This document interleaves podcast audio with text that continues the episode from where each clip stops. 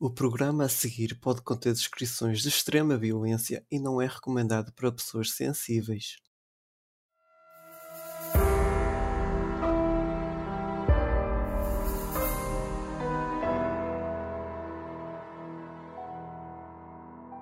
Notou alguma coisa diferente? Essa voz aí é de um apoiador do nosso podcast. Agora, uma das recompensas é gravar o nosso aviso inicial. Nossos apoiadores também têm acesso a episódios exclusivos, assistir a uma gravação ao vivo, sorteios de prêmios, acesso a um fórum onde a gente divide notícias exclusivas, comenta os episódios e muito mais. Para quem se interessar, tem o link na descrição.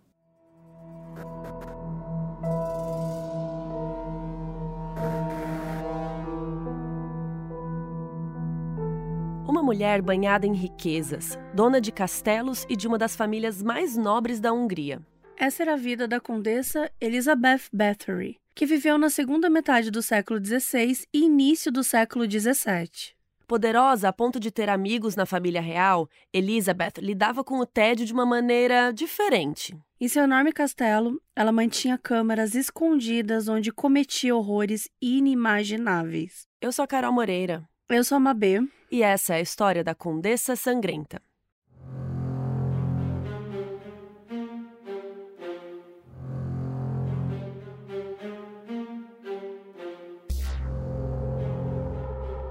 Elizabeth Bathory nasceu no dia 7 de agosto de 1560, na Hungria. Ela veio de uma das famílias mais ricas da Europa, filha do barão George VI Bathory e da baronesa Anna Bathory.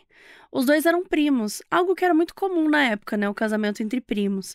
Muitos nobres gostavam de casar com parentes para manter a linhagem pura. Isso te lembra alguma coisa? Alô, Targaryens, Game of Thrones, é agora é isso, House of gente. the Dragon, né? É, vou fazer merchan da minha. Aliás, vou aproveitar para fazer merchan das minhas lives de House of the Dragon, minha e da Mikan, quem quiser assistir toda segunda. Depois, todo domingo quem quiser, não, todo mundo. É, todo, a partir do dia 21 de agosto vão ter episódios de House of the Dragon, né? Da série derivada de Game of Thrones. E aí, toda segunda, umas 8 da noite, eu e a Miriam entramos ao vivo no meu canal ou no da Miriam para falar tudo sobre a série série. Então, quem gosta aí de. Esse pessoal que gosta de casar entre si, gosta de Targaryen, a gente vai estar tá lá. Vai gostar de ver as lives. A Elizabeth passou a infância no castelo Exed e sempre teve uma vida de muito luxo e muito poder. Ainda criança, ela começou a aprender várias línguas. Além do húngaro, que era né, a língua natal dela, ela também falava grego, latim, alemão e eslovaco. Era poliglota. Poliglota. Elizabeth era sempre mimada e era uma menina com alto nível de acesso acesso à educação, a dinheiro, a tudo que ela quisesse. E ela era considerada extremamente inteligente e bonita desde sempre. A única coisa que rolava ali na infância dela eram algumas convulsões que ela tinha, que provavelmente eram decorrentes de crises epilépticas. Mas, como essa história é muito antiga, né, a gente não tem como saber exatamente. Relatos dizem que desde pequena Elizabeth foi exposta a muita violência e crueldade. Afinal, naquela época era a coisa mais comum do mundo maltratar as pessoas, né? Tipo, maltratar, sei lá, os criados, é, enfim. E ela acabava presenciando isso na casa dela, assim. Tem até um rumor de que uma vez ela viu um ladrão tendo seu corpo costurado ao estômago de um cavalo, que isso era uma punição por ter roubado. E supostamente a Elizabeth teria gargalhado de prazer assistindo a essa cena. Só que assim, né, de novo, não tem como a gente confirmar. Não, sim, ela estava lá gargalhando, certeza. Não tem como, mas o que a gente pode dizer é que ela se sentia confortável, de certa forma, vendo manifestações de violência. Não era algo que ela ficava horrorizada, né? Outra coisa comum naquela época, e lembrando que a gente está falando do século XVI, gente, é uma época bem, bem cabulosa. Eu não gostaria de estar lá. Não, de jeito nenhum. Mas o que era comum eram casamentos arranjados entre famílias nobres e em idades bem jovens. Então, com apenas 10 anos, a Elizabeth noivou com o conde Ferenc Nadaski, de 15 anos, que também era de uma das famílias mais importantes da Hungria.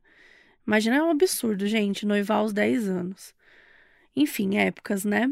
Imediatamente, ela se mudou para o palácio dele e começou a se preparar para virar uma condessa, o que incluía conhecimento administrativo sobre o palácio. O Ferenc tinha fama de ser um homem muito cruel, Ele amava confrontos, ele amava guerra, porque ele ia lá e matava os inimigos de maneiras super criativas. Então ele gostava muito de guerra, de violência e tal, naturalizando ainda mais a violência lá dentro do, do castelo. A Elizabeth nunca se assustava, ela era muito tranquila, muito segura, ela parecia sempre estar no controle. Existe um boato que nessa época que eles estavam noivos, a Elizabeth teve um caso com um menino camponês e ficou grávida dele. Teria sido mais ou menos quando ela tinha uns 13 anos. Supostamente, o Ferenc castrou o amante e o jogou para ser devorado por cães selvagens. A Elizabeth teria tido o bebê, mas ele teria sido mandado embora imediatamente depois do parto. A própria família Bathory teria entregado o bebê para uma mulher camponesa que teria sido paga para ficar calada. De novo, a gente não sabe, né? A gente não consegue confirmar se essa história é realmente verdade, mas as pessoas lá da época acreditavam nisso, e isso também contribuía para a reputação do Ferenc como um cara super violento. Em 8 de maio de 1574, finalmente aconteceu o casamento. A Elizabeth já com 14 anos e o Ferenc com 19. E a comemoração foi um bafo, foi super luxuosa, contou com mais de 4 mil convidados. Gente. durou três dias a festa. Casamento vermelho. o Red Tinha Wedding. muita gente, não tinha lá? Tinha bastante, mas eu acho que não mil tinha não 4 tinha, mil. É. 4 mil, cara, imagina o valor, quanto custa uma festa de 4 mil pessoas. É, eles eram ricos, né? É, Não ricos. Rico qualquer um é, eles eram eles eram um pouco a mais. Depois do casamento, a Elizabeth e o Ferenc se mudaram para um castelo só deles, né? Chiquérrimo, que era o castelo Siget. Era um castelo com arquitetura gótica que ficava bem isolado, assim, no topo de uma colina. Vocês já viram aquele filme é, A Colina Escarlate, do Guilherme Del Toro, sabe? Sim. Tipo, que fica naquela vibe, assim, do... Oh, É sempre assim, tipo, um castelo na coluna.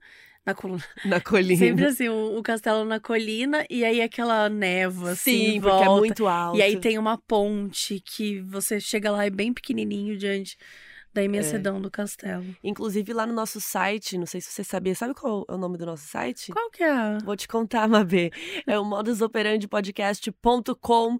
Lá tem foto do castelo, várias fotos para vocês verem desse, dessa galerinha aqui, do, do elenco do episódio de hoje. É, e a Elizabeth e o Ferenc, eles eram considerados um dos casais poderosos da época, né? Eles eram riquíssimos. Sempre que eles apareciam em algum evento, bombava, a galera começava a falar. Tipo a Kim Kardashian e com quem que ela tá casada agora? Não, ela separou do Pete. Ah, então era esse aí antes. É, seria tipo isso. Eu, não tô em dia com os casamentos da Kim Mas Kardashian. separou essa semana, ela não casou, não. Menina, É novo. chocada. Mas a verdade é que no dia a dia eles quase nunca se viam. Naquela época, a Hungria estava sempre em conflito com o Império Otomano. E o Ferenc não perdia a oportunidade, né? Ele estava sempre indo lutar, indo pra guerra, o que fosse preciso.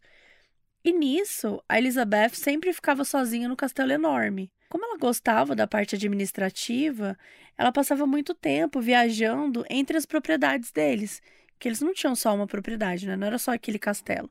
Eram várias propriedades. Então ela ia passeando nessas propriedades, fazendo inventários, lidando com questões financeiras, de posses, a burocracia da época aí. E como Ferenc se tornou um dos líderes das tropas húngaras, as propriedades dele podiam ser atacadas pelos otomanos.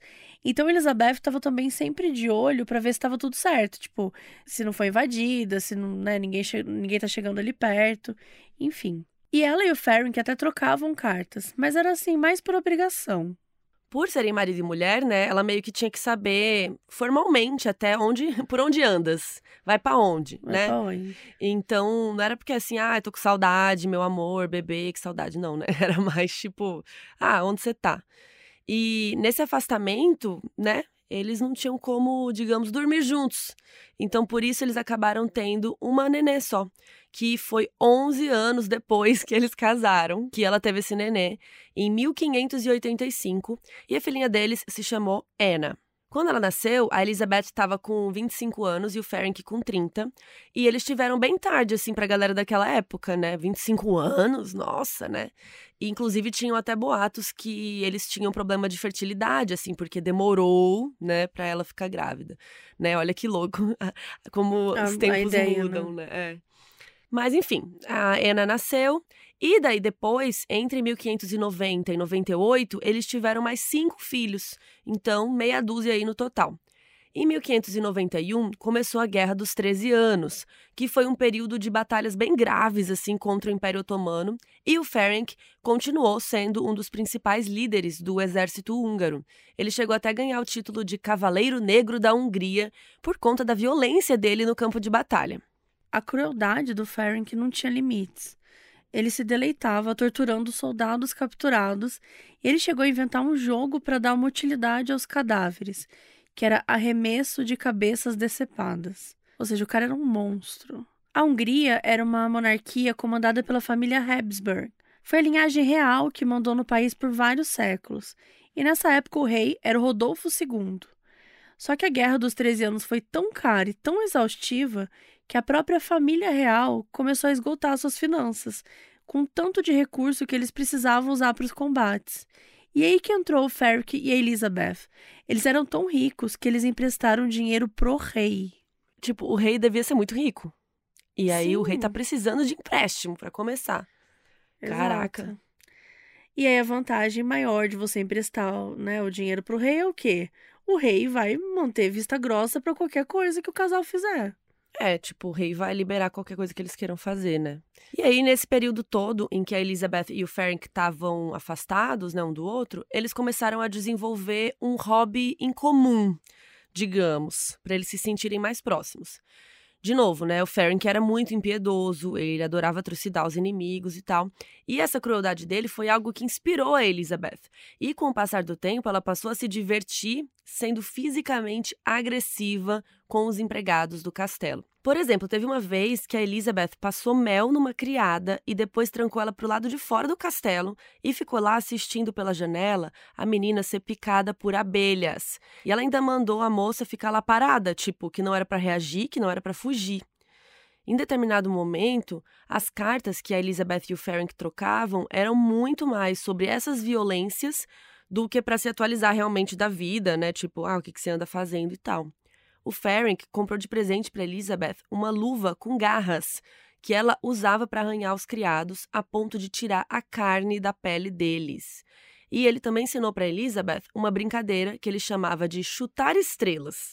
Basicamente, sempre que uma empregada fazia algo errado, a Elizabeth enrolava um pedaço de papel oleado, botava entre os dedos dos pés da menina e colocava fogo no papel. Ai, que horror. Com a virada do século, as crueldades de Elizabeth foram se tornando mais e mais graves. E não ia demorar até que ela alcançasse um nível maior, assim. Em 1601, aos 41 anos, a Elizabeth se tornou amiga de uma mulher chamada Anna Darviolia. Até hoje não sabe exatamente quem era essa mulher, de onde ela veio e nem como elas viraram amigas. O fato é que a Anna foi passar um longo período hospedada no castelo supostamente para fazer companhia, né, para Elizabeth, enquanto Ferenc guerreava. Só que o que diziam da Anna é que ela era meio estranha, que ela parecia um animal selvagem, como se ela tivesse assim, sempre, sabe, misteriosa, esperando alguma coisa, se preparando para atacar. Muita gente falava que ela era bruxa, tinha medo de chegar perto.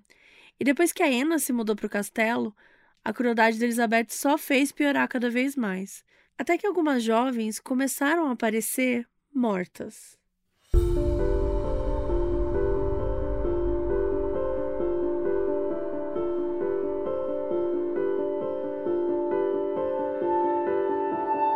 Gente está no início do século XVII e nessa época ninguém se importava muito com leis trabalhistas, não é mesmo? Com a saúde dos empregados e, né, com direitos humanos como um todo. Se hoje em dia ainda Se tem gente. É Exato.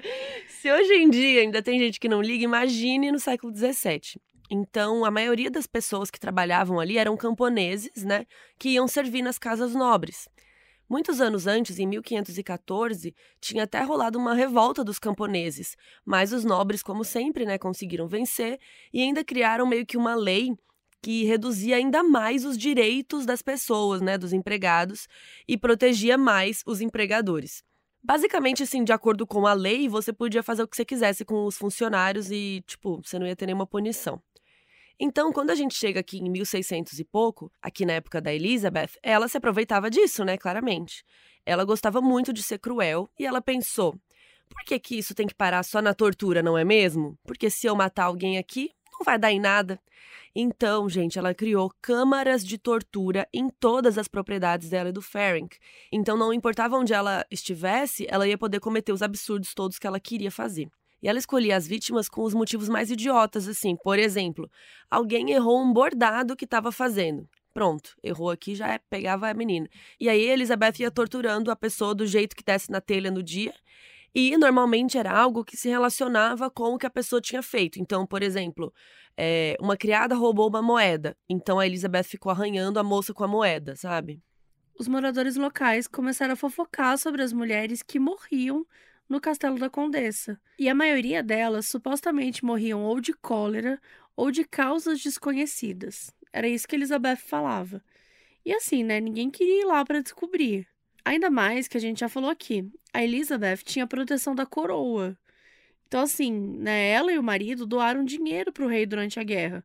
O rei ia deixar eles fazerem o que quiser. Todos os camponeses sabiam o que, que significava mandar uma de suas filhas para servir como criada da Elizabeth. Então, a qualquer momento, a menina podia aparecer morta e ninguém podia fazer nada, porque os camponeses não podiam acusar os nobres. Enquanto muitos camponeses impediam suas filhas de ir trabalhar com Elizabeth, outros vendiam as garotas, aceitavam uma quantia da Elizabeth e deixava que ela as levasse. Um absurdo. As únicas pessoas que não morriam de medo dela eram os pastores locais, porque eles estavam desconfiados de que ela estava agindo contra Deus. Uma vez, a condessa pediu que algum pastor abençoasse um caixão, só que esse caixão era tão grande que os camponeses começaram o rumor de que tinha três corpos lá dentro, que ela tinha matado logo três pessoas e tentou disfarçar que era só uma, sabe? Então os pastores se recusaram a abençoar, porque eles achavam que tinha algo maligno acontecendo ali. E eles tinham razão, não é mesmo? E teve uma vez que um pastor estava lá dando o sermão dele lá, né, dia a dia. Mais, uma, mais um dominguinho ali, mais um dia mais de um semana. dia de job. E a galera toda assistindo tal. E aí, depois que acabou, ele foi lá na Elizabeth para confrontá-la, né? Ele falou que ela ofendia Deus com esses atos suspeitos e que a punição divina viria para ela se esses rumores fossem verdade. E aí ele pediu que a jovem que morreu mais recente, assim, né, naquela época, que exumassem o corpo, né? Ou seja, desenterrar o corpo, né, para tipo fazer uma autópsia assim, né, da época lá, mas para eles tentarem descobrir a verdadeira causa da morte. E a Elizabeth achou um absurdo, começou a ameaçar. Ela falou que ela tinha parentes, amigos poderosos, né? Que isso era uma calúnia e tal. Mas o pastor falou assim: Ah, é? Eu tenho também um parente muito poderoso e o nome dele é Deus. Lacrou. Drop the mic de, o, do pastor, gente. E aí o pastor tava pistola, assim, tipo, tretando tretando real. Ele só se acalmou quando o Ferenc foi lá falar com ele, tipo, né, deixa disso, aquela coisa.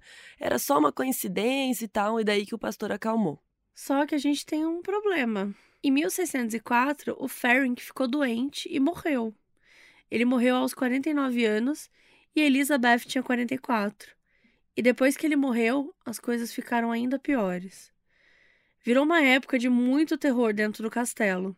Antes, quando ele era vivo, o Ferenc ganhava espólios de guerra, ou seja, dinheiro e outros bens valiosos que os soldados conquistavam durante os confrontos acabavam indo para eles, assim. E aí era de maneira dividida e tal, mas ia um pouquinho para o Ferenc. E agora que o Ferenc estava morto, a Elizabeth não ia mais receber esses mimos. E como ela era a única gestora das propriedades dele, agora ela passava boa parte do tempo assinando documento, fazendo inventário, a burocracia toda. Então ela ficava muito irritada, ela estava exausta daquilo tudo. E quando ela terminava os afazeres, então qual era a válvula de escape dela? Torturar e matar suas funcionárias. Ela ficou tão obcecada em matar que ela formou um grupo de amigos para cometer os crimes juntos. E a formação desse grupo era o seguinte: a Ana Darvolia, aquela mulher esquisita lá que ela tinha ficado amiga, Ilona Jó, que era enfermeira dos filhos da Elizabeth e entrou pro rolê. A Ilona tinha uma amiga chamada Dorca, e ela chamou ela para participar também. Uma moça lavadeira que se chamava Kathleen, e o único cara do grupo era um jovem chamado Fixco, que era todo misterioso, ele tinha o rosto um pouco desfigurado, ninguém sabia muito sobre ele. Então, ao todo, seis pessoas. E aí, qual que é a vantagem deste grupo? Eles ficavam ali nas redondezas, de olho em jovens camponesas, procurando moças que pudessem ir trabalhar no castelo, que seriam as próximas vítimas. A Anna, a Ilona e a Dorca eram todas tão cruéis quanto a Elizabeth, então, digamos que elas eram besties, né? Elas se davam muito bem. O carinha, o Fixco, ele era mais caladão, né? Mais misterioso, e ele era mais jovem, assim, mais novinho também. Então ele não fazia tanta coisa assim quanto elas. Já a Kathleen nem fazia muito sentido ela estar tá ali, porque ela morria de pena das pessoas, ela roubava comida para as vítimas, ela ficava pedindo para todo mundo pegar leve, sabe? Tinha vezes que ela até se recusava a participar da tortura. E aí, olha que louco, como ela se recusava a participar, eles torturavam ela de punição. E agora a gente vai contar um pouco como eram as torturas em si. Mas tenham algo em mente: isso aconteceu há mais de 600 anos atrás e Elizabeth alcançou o status de lenda urbana. Então, já naquela época, tem variações das histórias, boatos, tentativas de assustar as pessoas, né, adicionando elementos mais macabros. Então, tudo que a gente falar aqui, gente, pode ou não ter acontecido. E se aconteceu, pode ter sido de uma maneira diferente. Ou seja, é um grande boato, né? Uma grande fanfic ou não, que a gente está falando aqui, que era coisas que diziam na época. Uma coisa é certa, a Elizabeth estava ali qualquer bobeirinha era motivo para ela, tipo, já escolher aquela pessoa. Então ela levava essa pessoa para a câmara de tortura e ficava tudo nebuloso. O que diziam é que primeiro ela tirava a roupa das moças, deixando elas nuas na maioria das vezes. Supostamente ela começava agredindo bastante a moça com chutes, socos e depois passava para outras torturas. Dizem que quando a moça já tinha cometido algum erro enquanto costurava, a Elizabeth usava agulhas para torturar e que ela sempre colocava alfinetes nos dedos das criadas. Aí ela falava: Ó, oh, se estiver incomodando muito o alfinete, você pode tirar. E aí, quando a pessoa tirava o alfinete, ela cortava os dedos fora. Uma vez ela teria até mordido o rosto de uma menina e arrancado um pedaço com os dentes. Em outra vez, ela teria colocado as mãos dentro da boca da menina e puxado de lados opostos, ai, até rasgar o rosto. Ai, que horror. Gente, mas tem que ter muita força, nunca, sei lá. Muita força para fazer isso, né? É, tipo, eu acho que é muito. É, talvez só com a mão, não sei, mas dá para machucar bem? Dá, mas Ai. pra mim é muito fake news isso aí. Ai, mas só de imaginar, fiquei toda arrepiada. Sim. E em muitos casos a Elizabeth é, iniciava a tortura sozinha e depois chamava o grupo para eles fazerem o que eles quisessem também. E cada membro desse grupo tinha suas preferências, entre aspas, preferências de tortura. Por exemplo, a Anna sempre dava chicotada, e normalmente ela dava 500 chicotadas, exatamente esse número. A Dorca, ela gostava de usar tesoura para cortar os dedos das vítimas. Normalmente elas pegavam ferros quentes e ficavam queimando a garota uma de cada vez. Enquanto uma queimava com ferro, as outras agrediam a vítima. Quando acabavam tudo, né, e a garota estava morta, Elizabeth mandava jogar o corpo por cima do muro do castelo, para servir de comida para os lobos que tinham ali naquela região. Empregados da casa diziam que Elizabeth ficava extremamente mal-humorada e não conseguia nem comer nem beber nada sem torturar alguém antes se ela não pudesse se divertir da maneira dela, né, da maneira doentia dela, ela perdia completamente a vontade de fazer qualquer coisa. Dentre todos esses boatos e supostas descrições dos crimes da Elizabeth, um que acabou se popularizando bastante é de que a condessa gostava de tomar banho no sangue de suas vítimas, porque teoricamente isso deixaria ela mais jovem e bonita. Historiadores já deixaram claro que a possibilidade disso ser verdade é realmente muito baixa, porque nenhum funcionário dela nunca falou nada a respeito disso.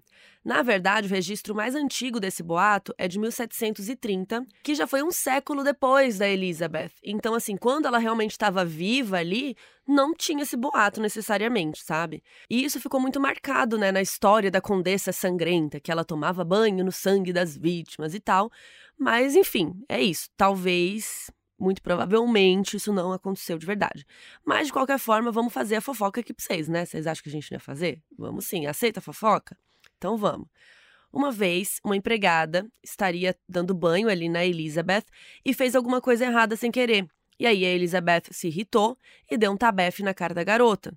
Só que foi tão forte que a menina sangrou e o sangue acabou espirrando no rosto da condessa. E daí ela foi se limpar, só que ela percebeu depois que o rosto dela parecia rejuvenescido. A pele estava melhor, mais bonita. E a partir disso, ela teria criado o hábito de sempre depois de torturar e matar as empregadas, usar o sangue delas para tomar banho. E se o sangue fosse de empregadas virgens, melhor ainda. E olha isso, gente, o horário do banho era sempre às quatro da manhã. Olha, o boato bom é esse, né? A fofoca boa é essa que vem com umas coisas específicas que aí você não tem como você não acreditar. Mas enfim, todo, dava quatro da manhã, ela ia escondida enquanto estava todo mundo dormindo, enchia a banheira de sangue e ficava lá. Mas, gente, é, é o que a gente está falando, né? Não tem nenhum tipo de relato disso pelos funcionários. Os relatos, inclusive, é que depois das torturas, o chão da câmara ficava com poças enormes de sangue. E esse sangue depois era limpado. E é isso aí. Inclusive, era tanto sangue que rolava nas torturas que às vezes ela tinha que dar uma pausa no meio para trocar de roupa, porque respingava tudo nela. Mas em breve, esse seria o menor dos problemas da condessa.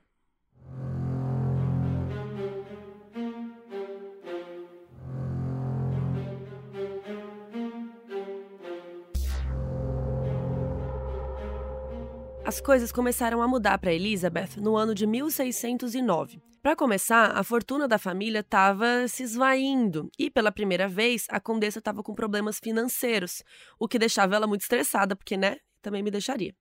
Segundo, que ela estava ficando cada vez mais sozinha, porque o Ferenc tinha morrido. Nessa altura, os filhos dela todos já estavam indo casar, né? Meio que já todo mundo tinha vazado. E para piorar, a amigona dela lá, confidente, a Ana Darvolha, teve uma morte súbita nesse ano aí de 1609. Não se sabe se tem algo aí por trás da morte da Anna, né? Se foi a Elizabeth ou se realmente ela só, né, puf, morreu. O fato é que ela perdeu a melhor amiga, né, a parceirinha de crimes. Isso deixou a Elizabeth muito irritada. E ela era uma pessoa que descontava bastante essa frustração emocional aí em quem? Nas vítimas. Então, nesse momento que ela estava se sentindo super sozinha, ela ficava mais cruel ainda com as moças que ela torturava e fazia mais tortura sozinha também, deixando até o resto do grupo de amigos lá de lado. Aos poucos, surgiu uma nova pessoa para ser a confidente da Elizabeth, a camareira dela, que se chamava Erzi Majorova. Erzi era uma mulher misteriosa e que parecia sempre saber mais do que contava. Ela era uma camponesa com vasto conhecimento sobre ervas e que se interessava muito pelas artes ocultas. Ou seja, era taxada de bruxa, né? O apelido dela era Bruxa da Floresta. E dizem os boatos. Desculpa, não dá, né? Bru... Bruxa da Floresta. Qual é o apelido assim, Bruxa zero da criatividade. E dizem os boatos que ela passou a ajudar a condessa com rituais para manter a juventude que Elizabeth tanto almejava. Sabe essa história que a gente falou da Elizabeth se banhar com o sangue das vítimas, né, e tal? De acordo com a lenda, ela andava muito frustrada porque tinha parado de funcionar e ela começou a envelhecer. Por que Ai, será? gente, desculpa. Porque não funcionou nunca! Que ódio. Porque ela nunca fez isso. E também porque talvez ela nunca tenha feito isso. É, então, nessa altura, ela já estava com 49 anos, né, gente? Ruguinhas, né? As marcas do tempo começam a aparecer. Naquela época não tinha botox, não tinha preenchimento. E ela ficava muito mal, ela estava se sentindo velha, né? E também estava difícil encontrar novas camponesas para trabalhar lá, né? Porque você mandaria sua filha para trabalhar lá, Mabe? Eu não mandaria. Nunca, jamais. E, né, os pais começaram a esconder as filhas, né, da condessa e tudo. E aí, de acordo com a lenda, a Urzi, a camareira, surgiu com uma ideia brilhante. Ela disse que se a condessa quisesse um rejuvenescimento mais cabuloso, ela precisava de sangue mais rico, de gente rica. Ou seja, sangue de famílias nobres, não de meras camponesas, sabe? Então, o que, que a Elizabeth pensou? Então é isso, vamos atrás de meninas nobres. E olha o rolê. Ela abriu uma escola de formação para jovens moças, para introduzi-las na alta sociedade, dar aula de etiqueta e tudo mais. Ela chamou essa escola de ginaceu, que é uma palavra em latim, em português seria gineceu. Gineceu era um nome usado lá na Grécia Antiga e era assim que eram chamados os aposentos que eram destinados apenas às mulheres, que é o que Elizabeth estava propondo também. Mas, gente, é claro que a escola era só uma fachada, né? Ela não queria ensinar coisa nenhuma, ela queria torturar as garotas que chegavam nessa escola aí.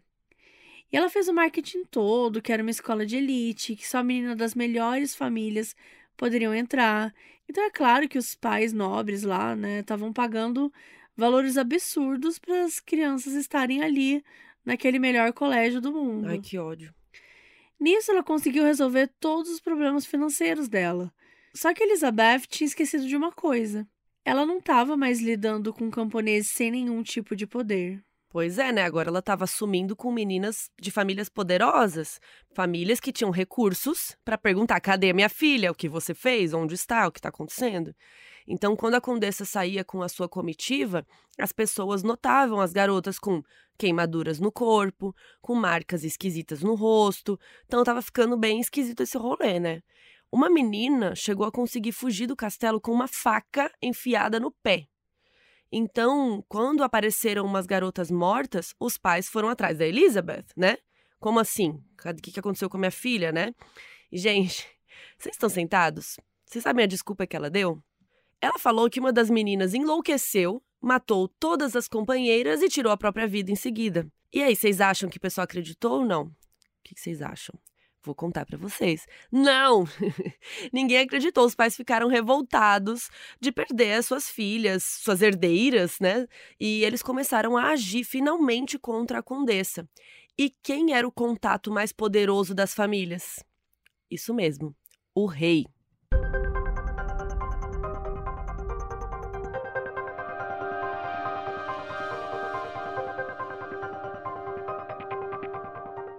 Detalhe importante: o rei que tinha recebido ajuda financeira do casal durante a guerra era o Rodolfo II. O tempo passou e nesse momento que a gente está falando agora, era um outro rei. Era o rei Matias, que ele era o irmão mais novo do Rodolfo e assumiu depois dele. De qualquer forma, toda a família real tinha gratidão pela Elizabeth e principalmente pelo falecido Ferenc. O rei Matias tinha um palatino chamado George Turzol, um palatino é tipo um braço direito do rei, um homem de confiança, a quem ele vai pedir coisas, perguntar Será que era tipo mão do rei de Game of Thrones? Eu imagino que sim, tipo mão do Deve rei. ser, né? Que é, por exemplo, aquela pessoa no no Diabo Veste Prada, que ela tá tipo chega na festa Não e tava mulher... esperando isso não agora. tava esperando, né? Mas é porque Que ela, ela tá conta no na ouvido festa e quem ela vai são- contando quem, Quem que são é, as pessoas? Legal. entendeu? Uhum. Mas enfim, esse Turzor aí de uma das famílias mais nobres da Hungria, ele cresceu na corte e cultivou uma amizade com Matias desde sempre. E ele também era amigo íntimo do Ferenc. Tão amigo que quando Ferenc morreu, ele prometeu que ia ajudar a cuidar da Elizabeth. Só que as coisas chegaram numa situação tão insustentável que os nobres estavam cobrando uma ação. Então o rei mandou o palatino Turzó investigar a condessa para ver se os boatos sobre ela eram verdades. E lá foi o Turzó. é muito engraçado esse nome, né? E lá foi ele, foi o Turzó conversar com centenas de pessoas, né? Os camponeses, os trabalhadores locais, eh, criados, nobres, jovens, enfim, ele conversou com a Hungria inteira lá. E foram muitos, inúmeros, incontáveis, muitos relatos. Não tinha nenhuma testemunha ocular de nada, mas a fofoca era boa, porque ele foi calculando o número de garotas desaparecidas ou que morreram misteriosamente e tinha mais ou menos umas 200 meninas. Cara, não tinha como ignorar aquilo, mas ele precisava provar, né? Porque, né, ele não pode simplesmente acusar ela sem provas, né? E as propriedades da Elizabeth eram muito protegidas, até mais do que o normal, sabe? Inclusive, isso dava mais suspeitas ainda sobre ela. Em respeito à amizade que ele tinha e à promessa que ele fez para o Ferenc, o Turzó entrou em contato com vários parentes da Elizabeth para ver se eles achavam que ela seria realmente capaz de cometer esses crimes horríveis. E ele falou principalmente com os filhos e os genros dela. E o mais absurdo da situação é que eles nem tentaram defender, gente, ou negar que ela tinha feito alguma coisa. Eles se preocupavam muito mais com a reputação da família.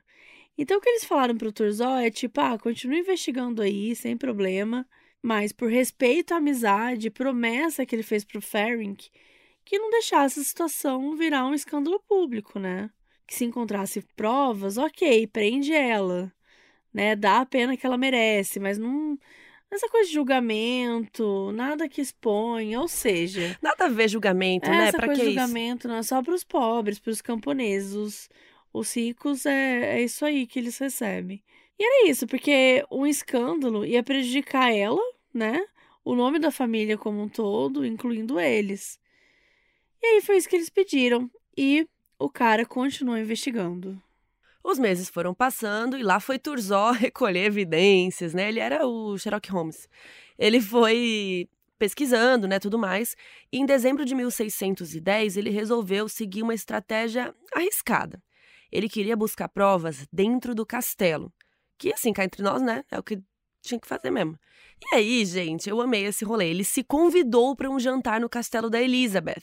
Ia ser a noite de Natal e ele falou assim: "Ah, eu vou aí com o rei". Tipo, o rei se convidando para jantar na sua casa, é uma honra, né? É, não sei se eu ia querer hoje em dia, por exemplo, depende do rei.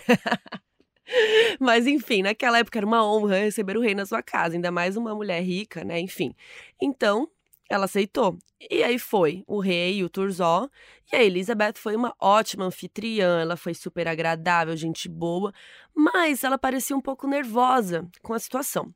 Tudo estava indo muito bem até a hora da sobremesa, quando a condessa ofereceu para eles um bolo cinza, meio esquisito, que ela mesma tinha feito junto com quem? Com aquela capanga meio esquisita dela lá, a Urzi, que falavam que era bruxa e tudo mais. E o Turzó e o rei, gente, eles comeram o bolo. E aí, o que, vocês acham? Eles começaram a passar mal. E daí que do nada o Turzó pensou: esse bolo deve estar envenenado. E os dois foram embora. Felizmente, o mal-estar passou, não aconteceu nada com eles. Mas o Turzó não ia desistir. Ele estava muito perto de pegá-la em flagrante. Uns dias depois, na noite do Ano Novo, ele resolveu se esconder nos arredores do castelo, junto com um grupo de homens armados, e ele ficou observando para ver se rolava alguma atividade suspeita. E, gente, rolou. Naquela noite, Elizabeth e a Urzi foram para o lado de fora do castelo. E o que elas falaram para o pessoal do castelo é que elas iam olhar as estrelas. Mas o que elas foram fazer, na verdade, foi um feitiço de proteção contra todos aqueles que as ameaçassem.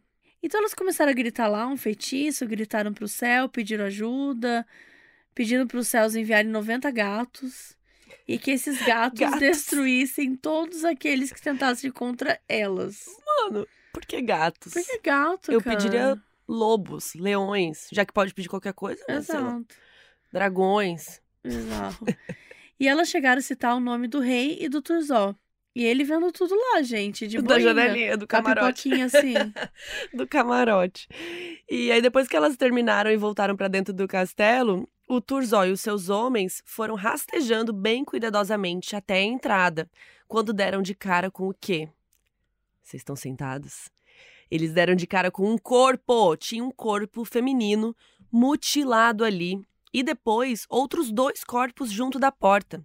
Eles entraram no castelo e foram seguindo a trilha de corpos e encontraram uma das câmaras de tortura da condessa.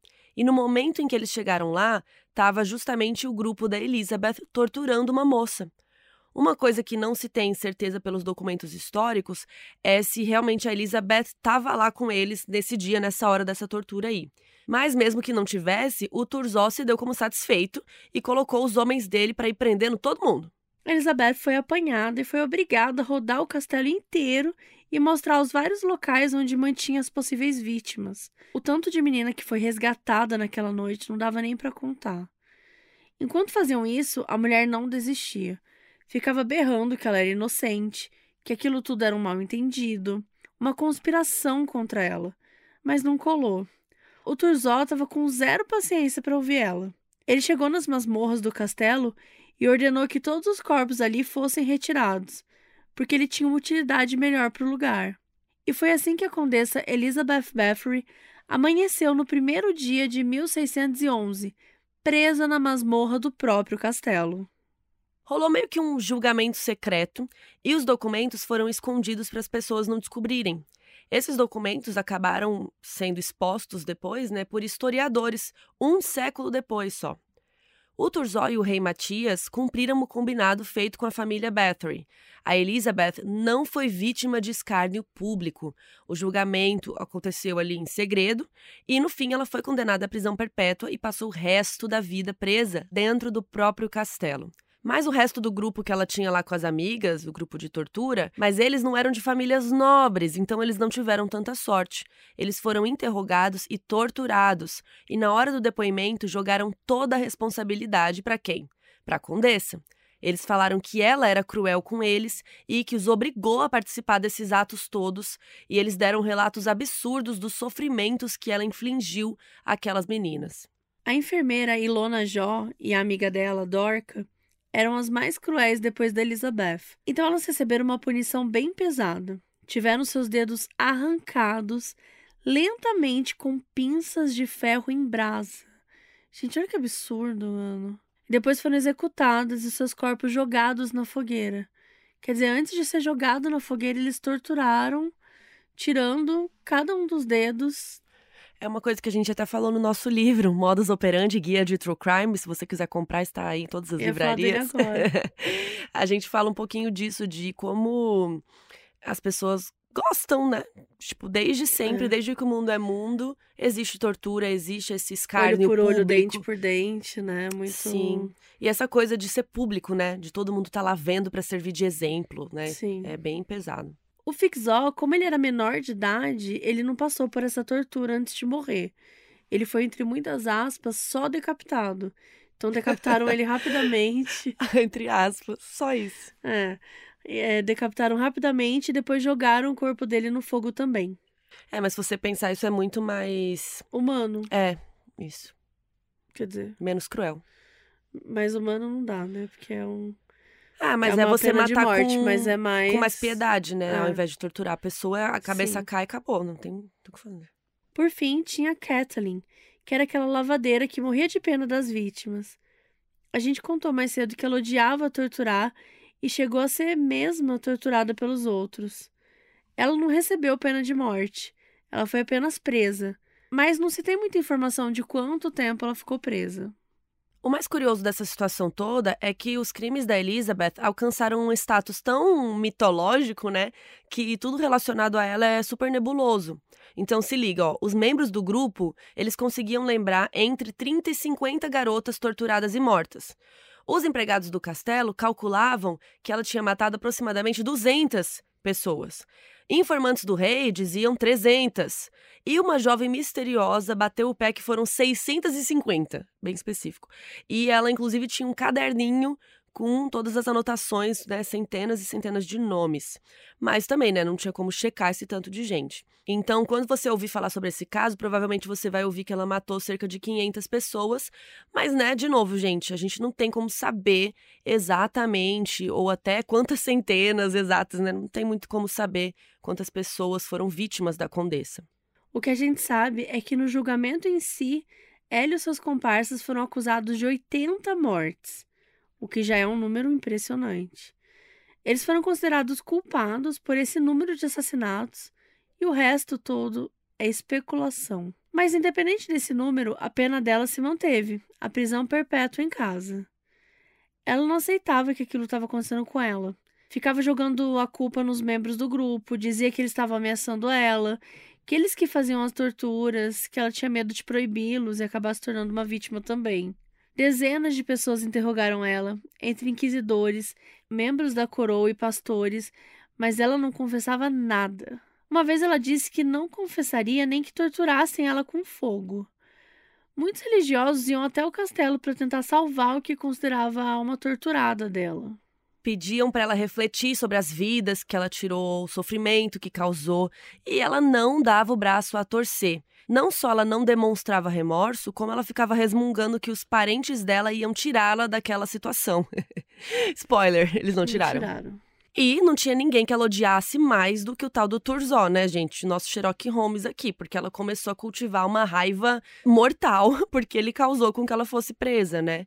Então, sempre que ele ia lá no castelo para fazer algum rolê, sei lá, acompanhar o rei, fazer qualquer coisa, ela mudava completamente o semblante. Ela xingava ele, atacava, e o Turzó tentava não se afetar muito, até que uma vez ele ficou de saco cheio e começou a gritar que a Elizabeth era um animal selvagem, que ela tinha que morrer logo, porque ela não merecia respirar o ar puro que Deus criou. Puxado. Mas que, que ele ia ficar lá conversando com ela, porque ela não estava presa no rolezinho? Que, que ele tinha que ficar passeando lá perto da, da cela da mulher? Enfim, em 1614, depois de três anos presa em casa, teve uma noite que a Elizabeth foi reclamar com o guardinha que as mãos dela estavam muito frias. Aí o guarda falou: Ah, tá bom, fica de boa aí, vai deitar. E ela foi deitar mesmo. E no dia seguinte, pela manhã, ela foi encontrada morta. Provavelmente ela morreu dormindo aos 54 anos de idade.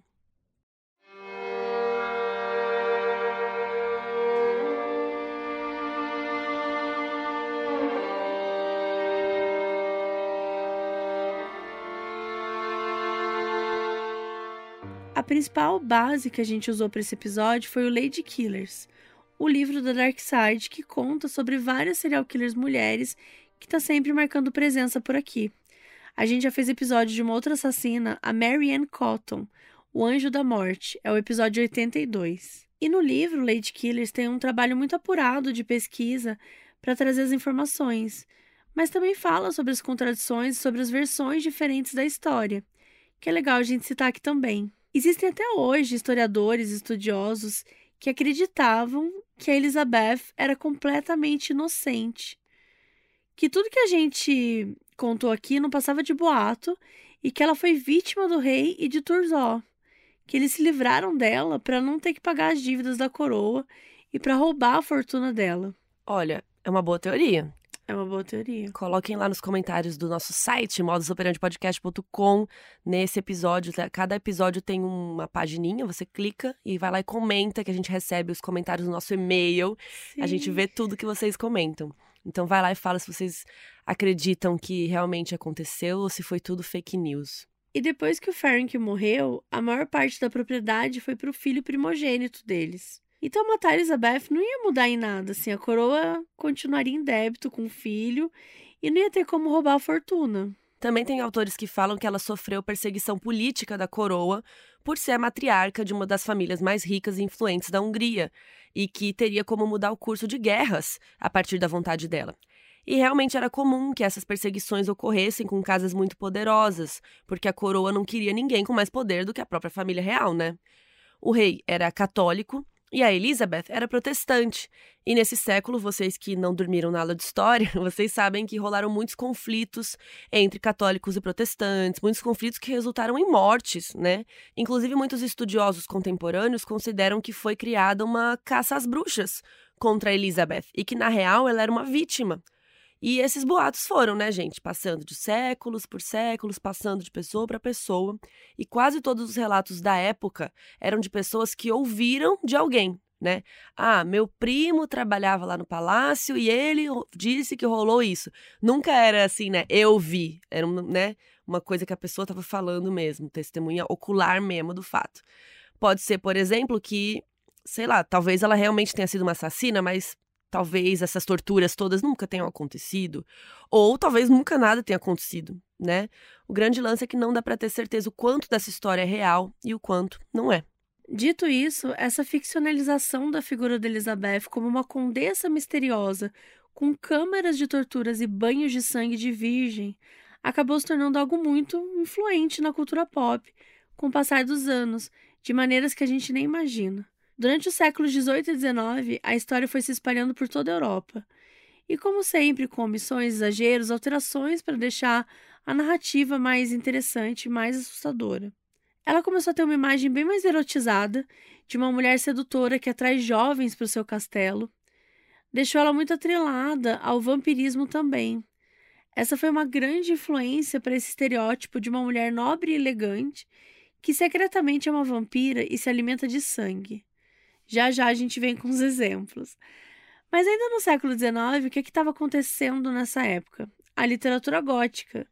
A gente tem Drácula, do Bram Stoker, Retrato de Dorian Gray, tudo isso no final do século XIX. Embora não se tenha conhecimento oficial de algum autor clássico usando ela como inspiração, ela fazia parte do imaginário popular da época. Então toda essa ideia de um castelo tenebroso isolado, uma pessoa da elite que esconde um grande segredo, o lance do sangue. Tudo isso respingou um pouco na arte e na cultura da época. Claro que não foi só ela, existem outras histórias, outros contextos, mas pode-se dizer sim que ela teve bastante influência na cultura pop de uma forma geral. E aí, passando para o século 20 e 21, e uma série de produtos culturais que ou representam ela ou que foram inspirados por ela. Todas as obras que a gente citar aqui, de novo, estão listadas lá no nosso site, tá? Tem imagem, vídeo e tudo mais. Tem um livro de 2009 que é o Drácula The Undead, que é escrito pelo Dacre Stoker, que é sobrinho bisneto do Bram, Bram Stoker. E no livro, a Elizabeth aparece como uma personagem que é o quê? Uma vampira. Tem um filme de 1970 chamado Condessa Drácula, que conta a história da Elizabeth de uma maneira ficcionalizada, né? Também nessa pegada de matar gente, beber sangue para ficar jovem e tudo mais, né? De novo, atrelando a imagem dela ao vampirismo. E até em American Horror Story, na temporada Hotel, a gente tem a personagem da Lady Gaga, que é o quê? Uma condessa vampira que bebe o sangue das vítimas para ficar imortal. Tem uma série original do Prime Video chamada Lore, em português Crenças. É inspirado no podcast também chamado Lore, que inclusive eu amo, gente. E, e, esse podcast conta sobre vários mitos e lendas antigos, alguns sobrenaturais e como eles se mantiveram com o passar do tempo. E aí tem a série, que é uma antologia, e cada episódio é a ficcionalização de uma história. E o da Elizabeth é o episódio 2 da segunda temporada. Tem também um filme chamado A Condessa, que é dirigido e estrelado pela Julie Delpy, que talvez alguns conheçam como a protagonista da trilogia Antes do Amanhecer. Mas esse filme, infelizmente, não tem nenhum streaming no Brasil. E tem também, gente, bandas inspiradas na Elizabeth. Uma sueca chamada Bathory, uma holandesa chamada Countess, e ambas são bandas de black metal. Além de várias músicas de outros artistas, ou seja, muitos produtos culturais dessa lenda aí. Elizabeth Bathory foi uma mulher que viveu cercada de mistérios e morreu da mesma forma. A gente nunca vai saber o que é real desses inúmeros relatos que datam mais de cinco séculos atrás. Hoje em dia, ela ainda é lembrada e referenciada de diversas formas no mundo das artes e do entretenimento. No Guinness World Records, ela está marcada como a serial killer feminina mais prolífica da história, com mais de 600 mortes. Seja ela uma assassina cruel, uma vítima de perseguição ou até algo entre essas duas coisas, o negócio é que a Condessa Sangrenta conquistou aquilo que parecia ser o seu maior objetivo: alcançar a imortalidade.